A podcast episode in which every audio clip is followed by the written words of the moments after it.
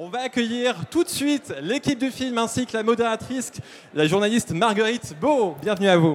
Bonjour à tous, on est là pour vous parler du, du film Radio Star qui sort le 11 avril, qui est votre premier film. Ouais. En tant que réalisateur, parce que vous avez déjà écrit des films, vous avez déjà beaucoup écrit, beaucoup scénarisé, mais c'est votre premier film en tant que réalisateur. Ouais. Euh, on a ici deux acteurs du film, euh, à savoir que c'est un film avec une vraie bande de comédiens. Donc on en a deux aujourd'hui, mais il y en a plein d'autres. Ils sont Des six qu'on- au total. certains qu'on connaît, d'autres qu'on ne connaît pas, et qu'on va certainement revoir parce qu'il y y a- il y a plein de, de nouveaux jeunes comédiens euh, assez étonnants et, et- et- et sensationnels. Euh, Est-ce que vous voulez bien nous, nous raconter en, en introduction assez rapidement l'idée, l'histoire du film? Le film, de quoi ça parle, Radio Star? C'est euh, une bande de potes qui sont animateurs radio sur une radio parisienne. Ils sont très imbus d'eux-mêmes, ils sont très contents d'être là où ils sont. Ils ont un pouvoir certain que confère la radio, jusqu'au jour où ils encaissent une chute d'audience qui fait que leur, directeur d'antenne les envoie en tournée à travers la France pour partir à la rencontre des gens à qui ils parlent depuis toujours, les auditeurs, sans jamais les avoir rencontrés. C'est ça le sujet du film, directement, si on veut l'expliquer de manière concrète, mais en réalité, c'est surtout euh, l'histoire d'une bande de potes qui traversent la France en bus et qui ont donc ce pouvoir de dire chaque matin à la France, à la France ce qu'ils pensent d'elle, en bien, en pas bien, en méprisable, en détestable, en sympathique, en généreux, concrètement des Parisiens, voire même des Français. Voilà, ça parle de ça. Et alors le film a déjà, euh, est pas encore sorti, a déjà remporté pas mal de prix, enfin deux, deux prix importants au Festival de l'Alpe d'Huez. Trois. Trois, dont le Grand J'en ai Prix. oublié un. Alors c'est Le quoi Grand les trois Prix, on a eu. Le Grand Prix. Ah là, on a eu le Grand Prix, donc le plus beau, le plus grand, le plus grand. Qui est magnifique, hein, qui est serti ouais, de ça. Oui, serti de diamant. Que... Et on a eu le prix euh, du jury professionnel. Donc euh, Romain a été reconnu par ses pairs. J'ai eu une carte plastifiée, j'étais très content. Ouais, il y a eu une carte Avec écrit réalisateur dessus? Oui, mais il y avait marqué spécimen en travers, Ouais, donc c'est pas ouais. encore. euh, voilà. J'avais la même en détective privé quand j'étais gosse. Ouais, avec aussi écrit spécimen. Et, euh, et on a eu aussi un prix coup de cœur d'interprétation pour Alice Belaïdi qui fait qui a un petit rôle dans le film. Et voilà, le Deux jury. minutes. Ouais, Elle a eu un prix pour un- une scène de deux minutes. ouais. ouais. Où elle dit beaucoup de saloperies. Ouais.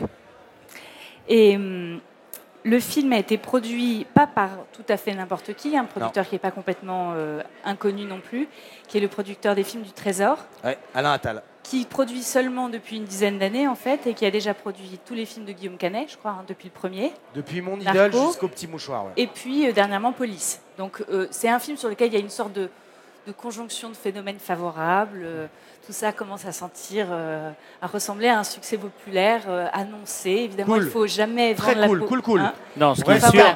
ce qui est sûr, ce qu'on a vérifié, c'est qu'on a fait euh, là, comme dans le film, on a fait la une tournée en France depuis à peu près un mois. Donc on a fait une trentaine de villes où on a projeté le film et où on, on allait un peu dans la salle pour, euh, pour écouter comment ça réagissait. Et puis ensuite on rencontrait le public et c'est vrai que pour l'instant on peut dire que c'est une comédie qui fait rire. A priori, c'est ce qu'on demande à une comédie. Donc, C'est le minimum euh, syndical. Voilà, on peut. Sinon, il faut se barrer de la salle. Oui, mais on peut au moins dire, on peut au moins euh, être témoin de ça et faire le relais que les, les gens se marrent. Donc ça, c'est plutôt une bonne nouvelle. Alors, on va peut-être avoir un petit échantillon. Si tout le monde s'en va, on- Est-ce qu'on peut baisser Ah, le mais son là- de la là, c'est foule pas le film. Est-ce que c'est possible de baisser un peu le son de la foule Ouais, ça se baisse comme vous ça. bien et de lancer La foule, le baissez le son. et de lancer la, la bande-annonce. Comme ça, vous allez tous pouvoir découvrir quelques images. 1, 2, 1, 2, 3.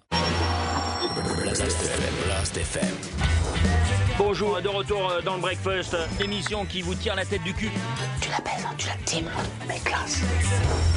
Peux-tu me faire une voix plus claire? Alors tu veux dire plus jeune? Je t'emmerde. Est-ce que c'est plus clair là?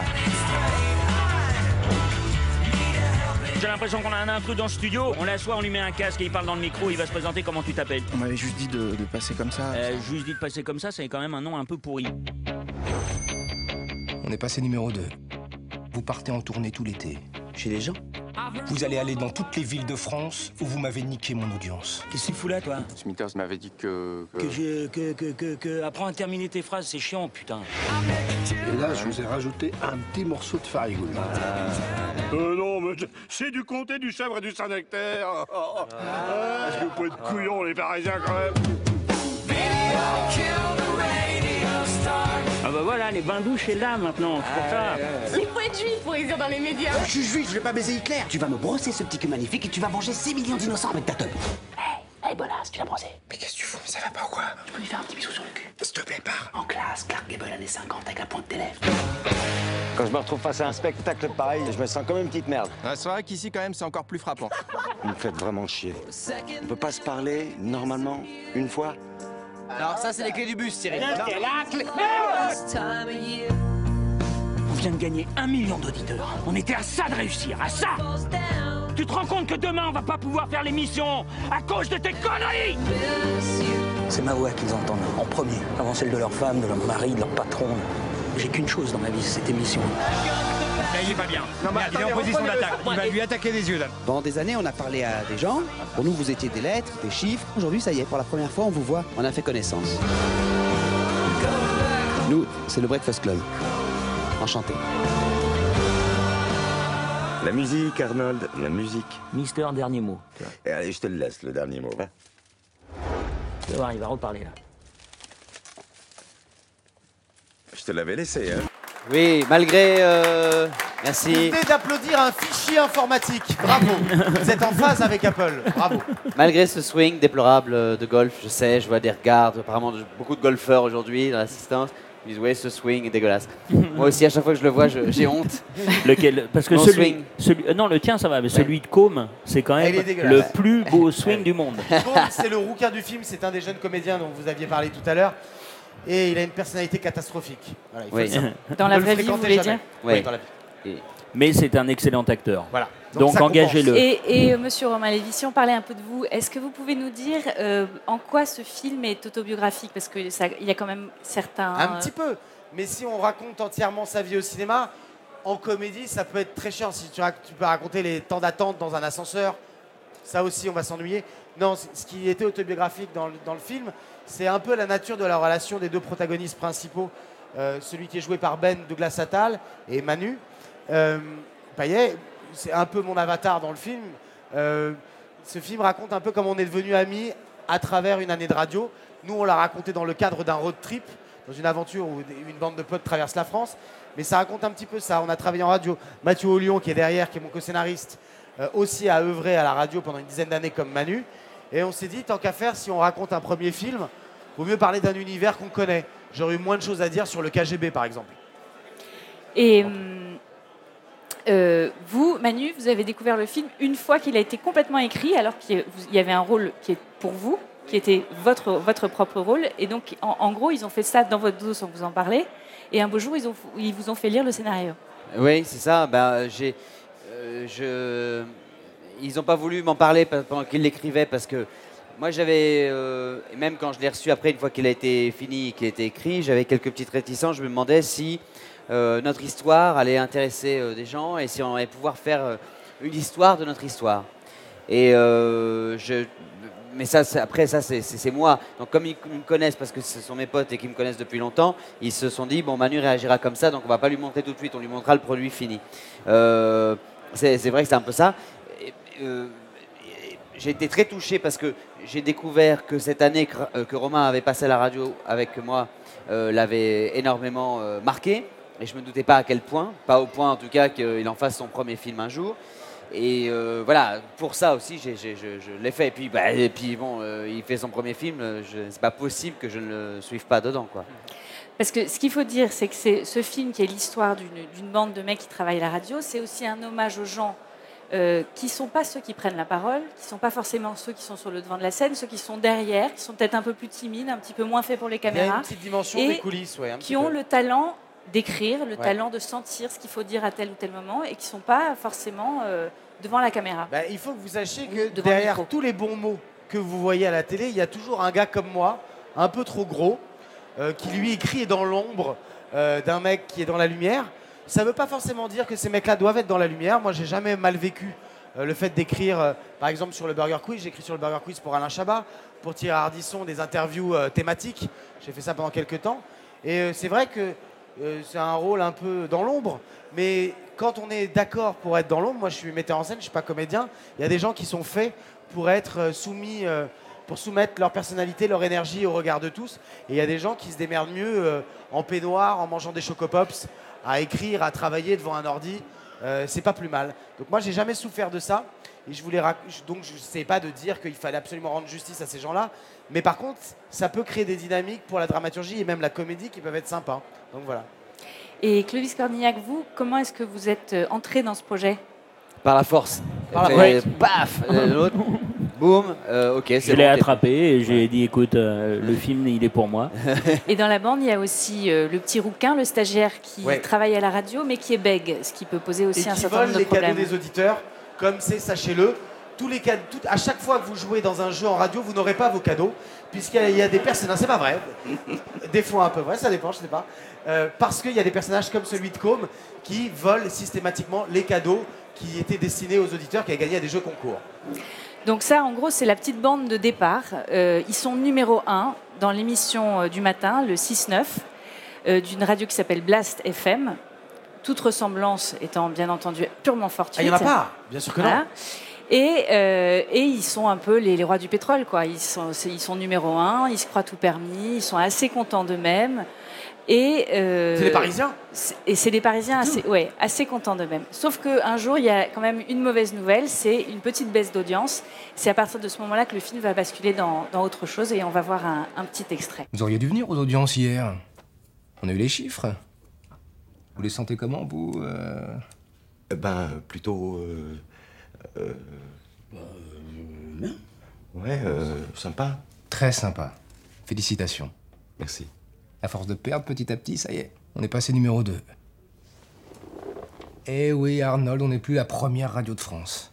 Avec vos conneries, vous avez réussi à mettre la radio en danger. Vous êtes content, non? Écoute, c'est pas grave, on va remonter tout ça, on va le. Ouais, je promets, ça va. Ah oui, ça c'est prévu, ouais. Vous annulez vos vacances et vous partez en tournée tout l'été. En tournée, c'est-à-dire? Vous allez aller dans toutes les villes de France où vous m'avez niqué mon audience. Ah oui, alors. Là, ça m'arrange pas. hein. Excuse-moi, hein, Frédérico. Non, c'est parce que je viens de laisser 5000 euros euh, en caution pour une baraque à Porto Vec. Super baraque, les gars. hein. On va partir en tournée. Enfin, on- chez les gens. Voilà, chez les gens. Tu sais, on pourrait peut-être euh, sucer chaque auditeur. Comme ça, tes chiffres, ils vont grimper, c'est génial. Tu fermes ta gueule, t'entends? Tes vannes méprisantes, tu pouvais me les faire quand on était premier. Là, on est numéro 2 Ça nous est pas arrivé depuis 10 ans. Mais maintenant, c'est terminé. Vous partez en tournée dès demain et à moindre frais. Et on se retrouvera à Marseille. Au concert que t'animes chaque année. Pour faire les comptes. Soit on est repassé premier, soit vous. euh, Ben, je sais pas. Vous ferez ce que vous faisiez avant la radio Mais là, attendez, parce que moi dans ce film, Romain, je suis un gentil ou un méchant Alors je ne sais plus, parce qu'il y a des moments où tu es du côté de la force obscure et puis avant tu reviens. Ah, je bascule. Ce qu'il faut que vous sachiez, c'est qu'à partir de ce moment-là, quand ils partent en tournée, le film passe en 3D. Donc Direct. les gens passent des lunettes à travers tous les convives dans la salle, Ouais. des sandwichs sont distribués, des produits Apple. Sachez que pour chaque place achetée dans un cinéma, vous avez un MacBook Air. C'est quand même incroyable. Je vous incite tout de suite à aller voir ce film. Ou l'iPad, le nouveau le, Mais le 3. Le résolutionnaire. Non, alors à partir de là, effectivement, cette- toute cette petite bande monte dans un bus et vous allez à la rencontre de, de votre public. C'est-à-dire de la France profonde, Oui. comme dirait euh, Ah Galabru. ouais, évidemment, et donc ils se vaccinent, enfin, dans le film, ils se vaccinent, ils, ils- ils préparent des petites fortunes à donner comme ça aux tribus qu'ils vont rencontrer en dehors de Paris, parce qu'ils ont très peur, évidemment. Non, j'exagère. Mais, euh, non, non, mais ils, ils sont en rupture avec leur milieu, et l'idée, c'était de faire un film sur euh, les Parisiens qui perdent contact avec le reste de la France, qui savent plus trop à qui ils parlent, et puis comment, euh, bah, de temps en temps, euh, avoir un peu d'élan, un peu de générosité, un peu de souci des gens à qui on parle, ça peut, ça peut aussi te permettre de renaître. Mais ça, c'est une expérience que vous devez faire, vous, à chaque fois que vous allez présenter vos films ou rencontrer votre public. Parfois, ça peut être un petit choc de se rendre compte qui sont tous ces gens euh, qui vous aiment ou qui vous détestent alors que vous ne les connaissez Ah, pas, qui ah, vous posent des questions non. étranges. Non, non. Alors très sincèrement, euh, je pense que les, les- justement quand tu joues au théâtre ou quand tu présentes les films à travers la France, tu te rends compte que, enfin, tu te rends compte. Moi, j'ai même, je me suis même jamais posé la question. C'est-à-dire que, euh, avant tout, euh, je sais pas, on est des personnes, on vit tous pareil. Vous allez à Lyon, vous allez à Marseille, vous allez à Toulouse, vous allez euh, à Montpellier, à Lille, à, Tourcoing. Euh, je veux dire, on est tous en fait dans la, même vie, avec les mêmes problèmes, avec les mêmes, euh, les mêmes envies, les mêmes déchirements. donc, il n'y a pas Paris-province. C'est-à-dire que c'est souvent quelque chose. Là, on s'en amuse surtout par rapport au côté centralisé qu'il y a dans les médias. C'est-à-dire que quand on regarde la télé, euh, bah, la plupart des émissions télé, voire 90% des émissions télé sont réalisées euh, à Paris. Euh, les nationaux, enfin de tout ce qui, toutes les radios, les grandes radios, ben, ça part de Paris, même s'ils ont des antennes un peu ailleurs. C'est des décrochages, mais concrètement, ça part de Paris. Donc on, par- on parle de gens qui, alors euh, pour le coup, sont dans un- une sorte de microcosme. Et bizarrement, les médias qui sont censés parler à tout le monde euh, ont tendance un peu à être dans un parisianisme. Mais le parisianisme, on peut le rencontrer partout. Non, mais là, C'est-à-dire que- là, ce, qui est, ce qui est amusant simplement, c'est de, de passer de l'idée qui se faisait très haute d'eux-mêmes euh, à euh, la chambre d'hôtel Ah oui. pourrie, euh, les boîtes de nuit vides, et puis les heures et les heures dans le bus, avec il y en a un qui fait ses chaussures. Il y a des grands moments où ils s'amusent tous ensemble et où il y a une vraie ambiance de bande. Et puis il y a aussi des petits moments, des petites bulles comme ça où on voit que chacun est, pense à autre chose aussi, où ils ont chacun leur, leur identité, leurs que c'est- rêves. c'est construit comme un voyage initiatique aussi. L'idée, c'était de, de dire comment, au-delà de, de- de- de la rupture de milieu qu'ils qu'ils vont devoir euh, affronter, aussi, comment tu fais un voyage initiatique? C'est-à-dire comment ils vont se ressourcer aussi? C'est pas un film patriotique une seconde, mais au contact de la beauté du territoire français. Euh, les road movies, on n'en fait pas trop en France. Donc, et puis au contact de la beauté des, des paysages féminins français, parce que c'est quand même aussi euh, du tourisme sexuel un peu ce- Bien cette sûr, affaire. évidemment. hein. Bah écoutez, on n'avait pas les moyens d'aller en Thaïlande, donc on s'est dit, tiens, on va pouvoir faire ça en France. Et je vous assure qu'en termes de tourisme sexuel, on est très bien armé en France. On va, on va lancer un deuxième extrait qui va nous prouver ça tout de suite. Moi aussi, j'aurais bien voulu être dans les médias, tout ça. Un peu comme vous, quoi. Bah comme nous, ouais, exactement pareil. Mais bon, mon père m'a dit que tout était aux mains des.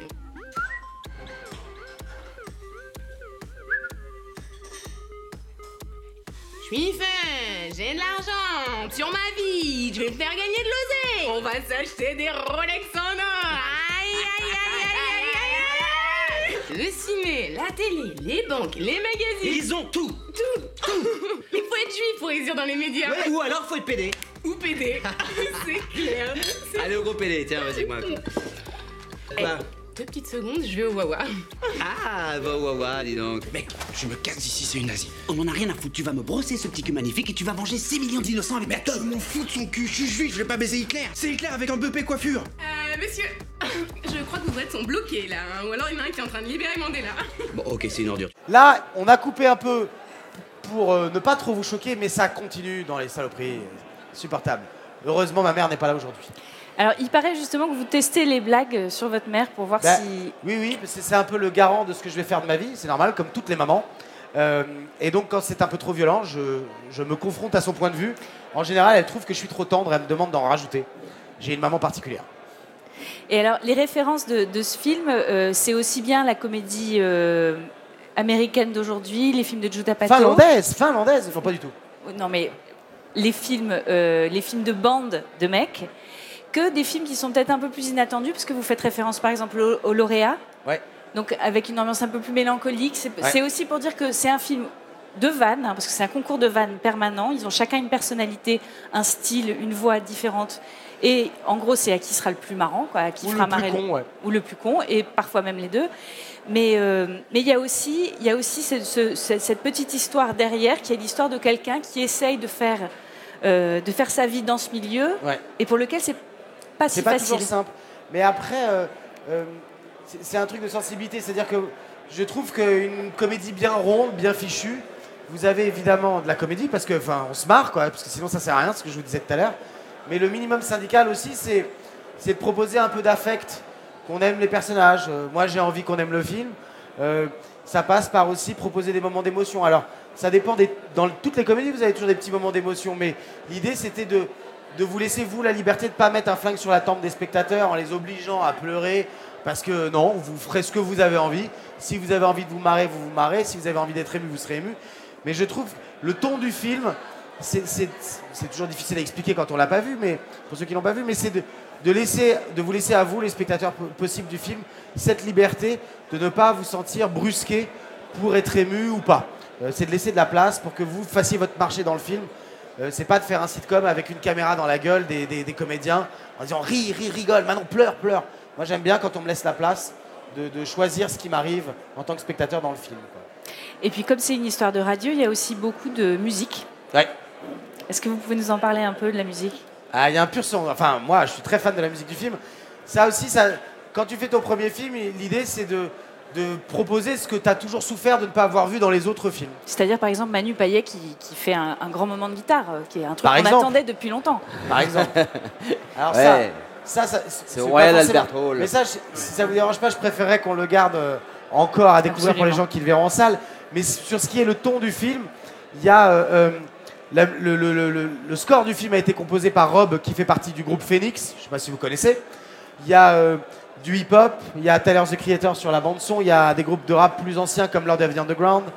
Il y a euh, Vampire Weekend. Vampire Weekend, il y a euh, le titre Oxford Coma, il y a Coconut Record, le groupe de Jason Schwartzman. Voilà, il y a de l'électro, de la pop, du hip-hop. 1995 qui sont venus ici, je crois, faire un petit concert il n'y a pas très longtemps, qui pour moi est un des groupes français les plus intéressants qu'on peut entendre aujourd'hui. Je les kiffe, un 995, je suis avec vous. Euh, voilà, l'idée c'était de. C'est un minimum syndical quand tu fais un film et sur la radio et un road movie à travers la France. Si la musique elle est pas cool, c'est que t'as rien compris quoi. Et euh, Manu Payet, vous, vous avez commencé à la radio, vous avez aussi écrit pour des, pour des gens, des- écrit des textes, donc en- en- sans apparaître, vous avez fait des one-man shows, vous avez fait de la télévision, vous avez fait du cinéma.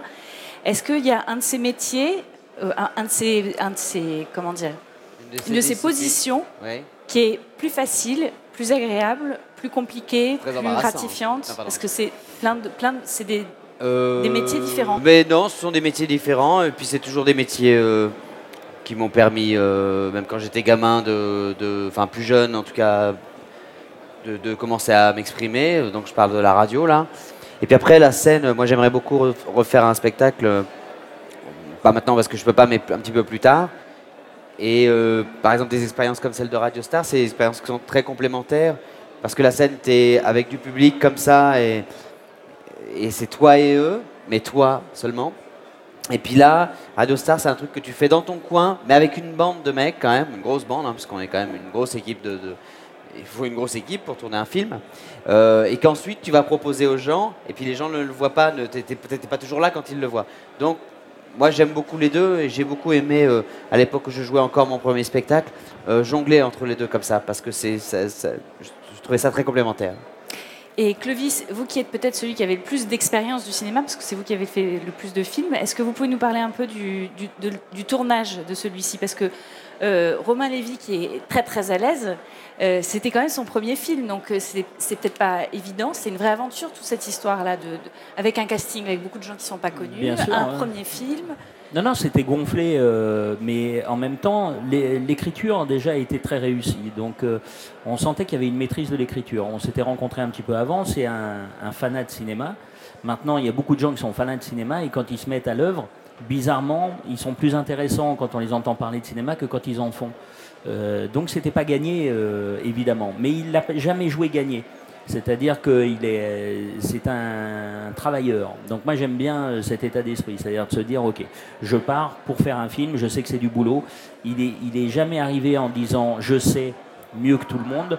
Il dit en revanche je sais quel film j'ai envie de faire. Donc il a jamais lâché le film qu'il voulait faire et en même temps extrêmement à l'écoute de tout ce qui pouvait l'entourer en prenant les, meilleures idées ce qui est euh, une qualité extrême avec l'énergie qu'il a, l'humour qu'il a et la qualité euh, cinématographique qu'il avait envie de rendre. Euh, un grand chapeau à lui parce que même si ça, peut paraître évidemment, moi je trouve le film extrêmement réussi, donc je suis, enfin, ça met de bonne humeur quoi, de, de voir des salles qui se marrent et de dire waouh, c'est nouveau, c'est frais, c'est moderne et tout, et c'est vrai, je trouve que le film a un rythme et tout ça qui est super frais mais c'est facile à dire après. Et, euh, c'est ce que j'ai beaucoup aimé, c'est travailler dans la dans la cette espèce d'énergie de bonne humeur euh, nouvelle Euh, Il y, a- comme il fait partie d'un renouveau du cinéma français en ce moment, qui est en train de bouger. On le voit avec Intouchable, on le voit avec tous ces films-là ces derniers temps, L'arnaqueur, tout ça. C'est dans une sorte de dynamique où ça change de manière positive. Ça ne veut pas dire que ce qui était avant n'était pas bien. Ça veut dire que le cinéma c'est vivant et qu'il y a besoin à chaque fois de remettre de l'énergie, de l'invention, une nouvelle, une nouvelle vue. Je trouve qu'avec euh, Géraldine Nakache aussi et tout ça, ils, ont, ils font partie de cette génération qui commence à nous raconter des histoires autrement. Et il y a une sorte de jubilation à se dire on a le droit de se marrer, on a le droit aussi de verser une larme, on a le droit d'être euh, avec euh, les personnages. Il y a cette. Voilà, c'est plus. On n'est pas tanké, quoi. Euh, et dans le travail, c'est pareil. C'est-à-dire que c'est curieux, c'est vif, c'est hyper. euh, c'est pertinent. Le, le gars est pertinent. Je peux vous dire qu'il est là pour un bon moment. Donc Clovis Cordignac, Ben non, mais c'est vrai. Donc, euh, c'est pas. Il n'y a rien de. Merci Ouais. encore à vous d'avoir assisté à cette rencontre de notre série du